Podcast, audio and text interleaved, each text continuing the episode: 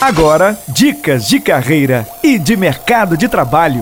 Olá, tudo bem com você? Eu sou Bruno Crescente, consultor e treinador pela Impact RH. Sejam bem-vindos ao Dicas de Carreira e Mercado de Trabalho. Um oferecimento Impact RH, soluções em treinamentos. Precisou contratar pessoas, treinar sua equipe e planejar sua carreira profissional? Entre em contato com a gente. Pegue seu telefone e ligue. Ligue agora para Impact RH. E em nossa dica de hoje, nós vamos trabalhar a semana do relacionamento interpessoal. Será que você já conseguiu alcançar alcançar objetivos sozinho? Ou você sempre precisou da contribuição de outras pessoas? É interessante, não é? E agora, vamos juntos com a dica de hoje. Eu tenho certeza que você já deve ter ouvido falar alguma vez: nós precisamos melhorar o nosso relacionamento interpessoal. E é muito comum a gente se deparar isso é, dentro da organização, dentro da empresa, né? E, e esse termo ele vai muito mais além, ele é importantíssimo hoje para o clima, para o ambiente de trabalho, o relacionamento interpessoal. E sabemos que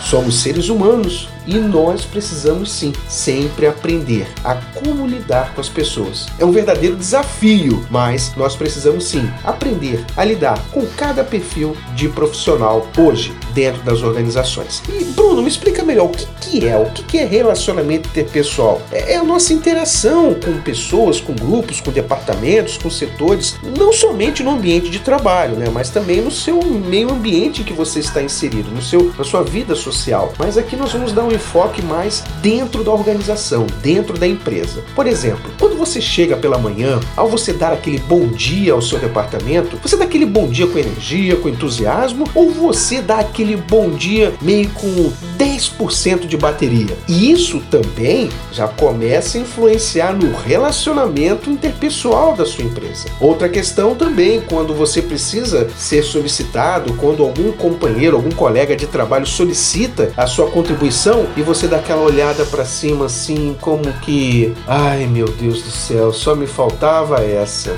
E isso também é uma linguagem corporal que você passa que não é positiva nem um pouco e acaba influenciando também no relacionamento entre as pessoas. E nós temos assim algumas dicas muito interessantes para que a gente trabalhe essa questão do relacionamento interpessoal. Na primeira delas, o você ser comunicativo não é você ser inconveniente, mas a saber como empregar a palavra. Lembrando que grande parte dos conflitos né? Tivemos uma pesquisa assim que eu achei muito interessante, por exemplo, 20% dos conflitos que acontecem dentro das organizações são por divergências de ideias, realmente, 20%. E os outros 80% são destinados à comunicação, à forma como você emprega a sua palavra. Então isso acaba influenciando de uma maneira que você, como você emprega a palavra justamente no momento em que você precisa de um colega, no momento em que você precisa ali trabalhar em conjunto com as outras outras pessoas. Então, o ser comunicativo não é ser inconveniente ou agressivo, mas a forma do diálogo, a como você ter a maturidade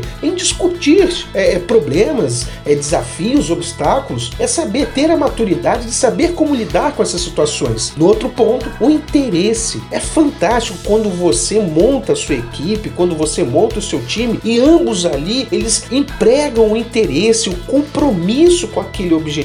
O ser o bom ouvinte em você prestar a atenção no que, que realmente os profissionais estão abordando, no que, que eles estão te falando. Ser receptivo e tornar acessível a, a apresentação de uma ideia, a apresentação de algum tipo de projeto em que venha a trazer benefícios e que as pessoas não se sintam desconfortáveis no momento em que vai apresentar uma ideia a você. Eu não sei se isso já aconteceu com você anteriormente, mas no momento de você trazer uma solução, trazer uma ideia e a pessoa olhar, ah, você está Hellman's Airlines, ou seja, você está viajando na maionese. Então é interessante que a gente tenha essa percepção de não o que sabotar a ideia, o projeto do outro colega. Tudo isso daí é fundamental e contribui muito para o bom relacionamento interpessoal da empresa. Um forte abraço a você e amanhã tem mais dicas de carreira e mercado de trabalho falando sobre relacionamento interpessoal. Tchau, tchau.